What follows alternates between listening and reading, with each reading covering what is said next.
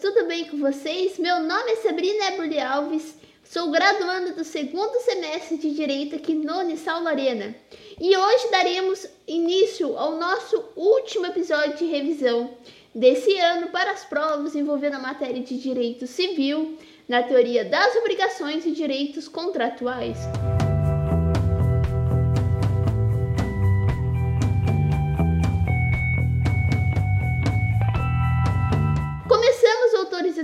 Falando sobre a teoria do adimplemento e da teoria do pagamento? Sendo assim, fiquem alertas ao primeiro princípio que nós devemos prestar atenção, que é o princípio da pontualidade. O devedor se libera quando efetua a prestação no tempo e no local determinado, bem como de modo completo e na forma prevista no vínculo jurídico, mesmo quando o pagamento é atrasado, ainda que é considerado cumprimento da sua obrigação.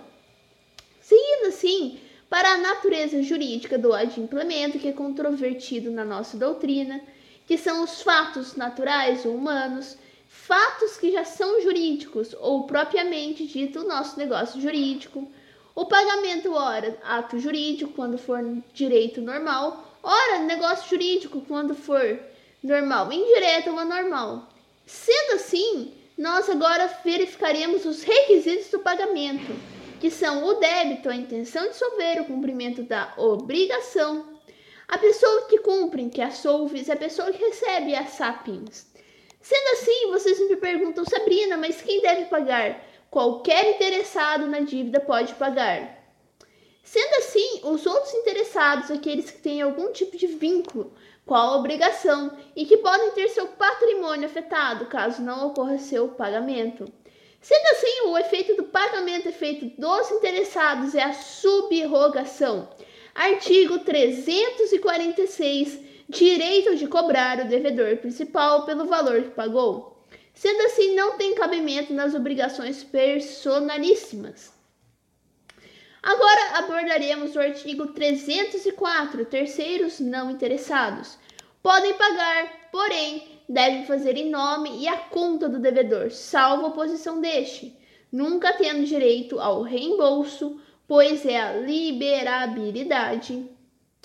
Sendo assim, quem se deve pagar? O pagamento deve ser feito ao credor, ao quem represente. Também deve ser mencionado o representante legal, judicial ou convencional, nos nossos artigos 115 e o terceiro portador da quitação no artigo 311 do Código Civil, que presume-se autorizado a receber e o pagamento será válido, salvo se as circunstâncias de fato contrariarem tal presunção. Em resumo, nós evitamos o locupletamento ilícito, que é o enriquecimento, a for representante do credor quando este for ratificado ou quando reverter em seu proveito. Sendo assim, ficamos prestando bastante atenção no objeto, a prova, o lugar do tempo do pagamento. Sendo assim, o objeto do pagamento sendo classificado como a sua prestação nos artigos 314 e menção ao 313, juntamente ao princípio do nominalismo, sofrido pela desvalorização no artigo 315 do nosso Código Civil. Seguindo agora para a escala das prestações, a teoria da imprevisão, e elas são nulas quando as convenções de pagamento em ouro ou em moeda estrangeira. Sendo assim seguidos os artigos 316, 317 e 308, salva Lei Especial número 10.192 de 2001 Sendo assim, a prova do pagamento absoluto é comprovada pela quitação e a quitação é a declaração unilateral do credor, escrita de que houve o cumprimento recebido. Sendo assim, na recusa de quitar, retém o pagamento a consignação nos artigos 319 e 335, menção ao 320, mas valerá de seus termos resultar e haver sido paga a dívida. Sendo assim, doutores e doutoras, continuamos com as hipóteses de presunções do pagamento. Quando a dívida é representada pelo título e se encontra na posse do devedor, exemplo, uma nota promissória, quando o pagamento é feito em cotas sucessivas, existindo a quitação na última, que é o carnê, e quando a quitação do capital sem reserva dos juros que se presumem pagos. Sendo assim, recaindo no lugar do pagamento, que é a citação dos artigos 327, 328, 329 e 330, que diz a doutrinadora Maria Helena Diniz, que renuncia tácita, mas Álvaro Vilaça fala em alteração tácita, pois a renúncia deve ser expressa. Recaindo-se no tempo do pagamento com obrigações com vencimento e antecipação legal do vencimento no artigo 333 e nas obrigações sem vencimento dos artigos 331. Quando não havendo prazo, o devedor deve ser interpelado, informando o de propósito do credor de receber, quando então começa a mora do artigo 397, com as obrigações condicionadas que cumprem-se na data do implemento da condição, sendo dever do credor provar. O artigo 332 do nosso Código Civil. Sendo assim, doutores e doutoras, continuamos nas formas indiretas de adimplemento, continuando nas outras formas de adimplemento e extinção da obrigação, que é a doação em pagamento, que ocorre quando o credor aceita outra prestação no lugar da inicialmente estipulada, considerando válido e eficaz o pagamento extinguindo-se a obrigação, da consignação em pagamento dividida em devedor que pode consignar a prestação caso ela seja impedida de prestar a função dos efeitos da mora. Em espécies, hipóteses e efeitos, que os espécies pode ser judicial ou extrajudicial, as hipóteses no artigo 335 do Código Civil e o efeito após o levantamento do valor pelo credor ou julgamento procedente da ação, que considera-se extinta a obrigação. Sendo assim, continuamos na subrogação, que ocorre quando a terceira pessoa assume o lugar do credor, por efeito de que dispõe além contrato, como o caso do fiador que paga a dívida do afiançado ou empresa de seguros, que paga a indenização e depois cobra do culpado pelo acidente de trânsito, que extingue-se em uma relação jurídica para que o subrogado tenha o direito de crédito para outrem e caindo-se na imputação do pagamento com o devedor que tiver mais de um débito ou com o mesmo credor, ao prestar indicará em qual dos débitos recai o pagamento que efetua. Do silêncio do devedor, a imputação passa ao credor, hipótese da presunção, havendo juros e capital, presume-se inicialmente pagos aqueles, havendo dívidas vencidas, presume-se inicialmente paga a mais antiga. Sendo assim, nós agora continuamos nas outras formas de adimplemento e extinção da obrigação, sendo elas a novação, que é a criação de uma obrigação nova através do negócio jurídico para extinguir a anterior. Agora também recaindo nas espécies, que a novação pode ser objetiva, subjetiva, ativa, novação subjetiva passiva por delegação ou por expromissão, caiu na modificação de aspectos secundários que não acarretam a novação Sendo assim, os efeitos desaparecem as garantias pessoais ou reais, bem como os acessórios do crédito novado, como a solidariedade e a fiança que só permanece se constituírem, recaindo-se agora na compensação que ocorre a mútua quitação, total ou parcial de créditos quando os sujeitos detêm créditos recíprocos entre si, ou seja, são simultaneamente credores um do outro. Sendo assim, são espécies legais que produzem um efeito imediato, independente da vontade das partes. Também convencional, judicial ou não compensáveis, que estão no artigo 375 do nosso Código Civil e 373. Também na confusão, que distingue-se a obrigação total ou parcial, nos efeitos da confusão e na cessação dos efeitos. Sendo assim, doutores e doutoras, continuamos a teorias do inadimplemento absoluto, que é a impossibilidade culposa, o caso fortuito, que é a impossibilidade sem culpa, e o caso relativo, possibilidade por conta de um atraso culposo, sendo assim o inadimplemento absoluto recaindo-se no artigo 389 do nosso Código Civil, quando a obrigação não foi cumprida e não poderá ser feita de forma útil ao credor por culpa do devedor, o efeito deve instituir o prejuízo causado pelo inadimplemento, perdas e danos, juros e atualização de honorários de advogado. Para isso, responde em todos os bens do devedor, o artigo 391 do nosso Código Civil, nem que seja por execução forçada,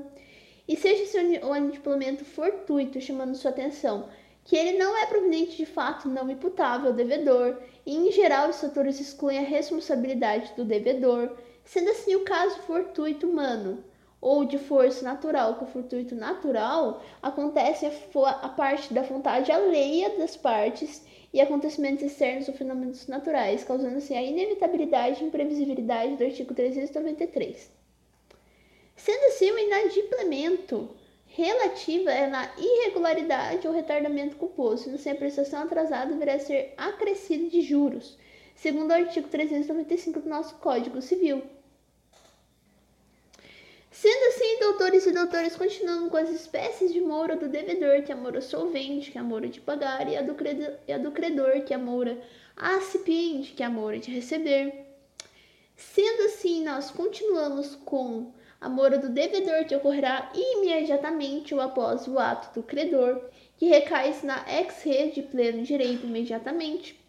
que nas obrigações puras, positiva e líquida, após o termo, nas obrigações negativas desde o momento em que executou o ato, nas obrigações decorrentes do ato ilícito, no momento de que pratica o ato danoso, prosseguindo com a ex-persona que a Pós o ato do credor nas obrigações sem vencimento, quando da interpelação, e nas obrigações condicionadas com a prova do advento da condição, sendo assim os efeitos da mora do devedor a responsabilidade por todos os prejuízos causados ao credor, ao artigo 395, como já mencionado no nosso Código Civil, na escolha ou cumprimento da obrigação, se o credor optar pelo não cumprimento, responde pelas perdas e pelos danos, e se a prestação se tornar impossível durante a moura, continua respondendo o devedor independente de culpa. Sendo assim a mora do credor, atraso, receber efeito inicial e requisitos de exigibilidade da prestação, recusa injustificada e constituição em mora através da consignação em pagamento, e os efeitos do artigo 400, que recai-se e obriga-se ao credor moroso a ressarcir as despesas empregadas na conservação da coisa, sujeito o credor moroso a receber a coisa nas condições mais favoráveis ao devedor no momento da entrega, e o devedor só responde pela perda da coisa no caso de dolo. Sendo assim, nós terminamos a nossa parte de teoria das obrigações trabalhando a purgação da moura, que é purgar e neutralizar os efeitos do devedor que cumpre a obrigação acrescida dos prejuízos devidos, caso a prestação ainda seja interessante utilidade do credor, e purgar, é diferente de cessar. Exemplo, quando a dívida fiscal é perdoada pelo prefeito e beneficia o contribuinte que estava em atraso, a mora cessou, mas o devedor não purgou. Sendo assim, nós continuamos nas nossas sessões do direito dos contratos, que é o universo das relações contratuais, em que o negócio jurídico e o contrato, que são antecedentes históricos do seu direito romano, com a influência dos modelos do Código francês e alemão, influenciado também pela estrutura e prática contratual através dos modelos, partes, objetos, preços, obrigações, penalidades, extinção, foros, sucessores, etc. Estrutura e prática contratual, modelo de contrato, sendo estabelecido pelo contrato, que é um negócio jurídico, no artigo 104 e seus seguintes, bilateral que tem por fim imediato adquirir, resguardar, transferir, modificar ou extinguir direitos através de acordos de vontades, requisitos da bilateralidade, do consentimento sem vício, da capacidade da forma quando prescrita ou não proibida, objeto ilícito, ilícito barra lícito possível e determinado, sendo possível contratar, que é praticar um acordo com uma manifestação de vontades com a intenção de gerar os efeitos jurídicos desejados, de fato devidente, manipulado, estipulado e regulado pela legislação no artigo 421 e os antecedentes históricos, visão clássica do direito romano, convenção e pacto da solenidade que o estipulatio justiniano, o direito germânico em evolução, que a formação dos contratos evoluda estipulatio para traditio carte, e também do Código Francês, que é o 800, de 1804, que é trazido pelo Código de Napoleão, onde modernizou a visão dos contratos conforme o interesse da burguesia em oposição à antiga classe dominante, fruto da Revolução Francesa de 1789, da liberdade, e o contrato foi estabelecido como forma de aquisição da propriedade conforme a vontade do indivíduo, valendo e sendo obrigatório entre as partes. Sendo assim, o Código Alemão de 1900 criou o gênero negócio jurídico, espécie contrato. Assim, antes de avaliar o contrato em si, deve-se aplicar com tudo do negócio jurídico, seus pressupostos de verdade e eficácia. Com isso, construiu-se a autonomia da vontade do indivíduo, prosseguindo a visão moderna e a crise do contrato atualmente a vontade das pessoas não prevalece na maioria das relações contratuais, sempre os contratos do consumo, serviços públicos e etc. Sendo assim, o contrato moderno é o eixo da economia gerador de riquezas, que é o rico contrato que contrata e faz circular riquezas. O Estado, defendendo o interesse das pessoas, foi chamado a intervir. Sendo assim, comparação entre os modelos contratuais clássico e moderno, clássico partidário, autonomia plena da vontade das partes, igualdade de poder entre os negociantes, equilíbrio na relação contratual, sendo assim o moderno ou massificado que a perda da autonomia é plena. Sendo assim, nós chegamos na parte da estrutura da relação contratual, que é a qualificação das partes, o objetivo do contrato, o prazo contratual, o preço e a forma do pagamento, obrigações das partes, penalidades, rescisão, sucessores foram local, data e assinatura. Sendo assim, a estrutura e prática contratual, o modelo de contrato de compromisso de compra e venda do bem imóvel, Sendo assim, nós caímos nos princípios aplicáveis aos contratos, que é a autonomia da desvantagem ou liberdade contratual, força obrigatória dos contratos, relatividade dos efeitos dos contratos, boa-fé objetiva, função social. Sendo assim, todo esse podcast ter sido gravado na bibliografia básica da Maria Helena Diniz, do Silvio de Salvo Venosa, volume 2, Atos, 18ª edição do ano de 2018, no seu capítulo 16, do Manual Único do nosso professor e doutrinador convidado da Semana Jurídica do ano de 2020, Flávio Tartucci, e algumas observações e anotações e análises dos professores Mestre Chacon, Rebelo e Mestre Surrel.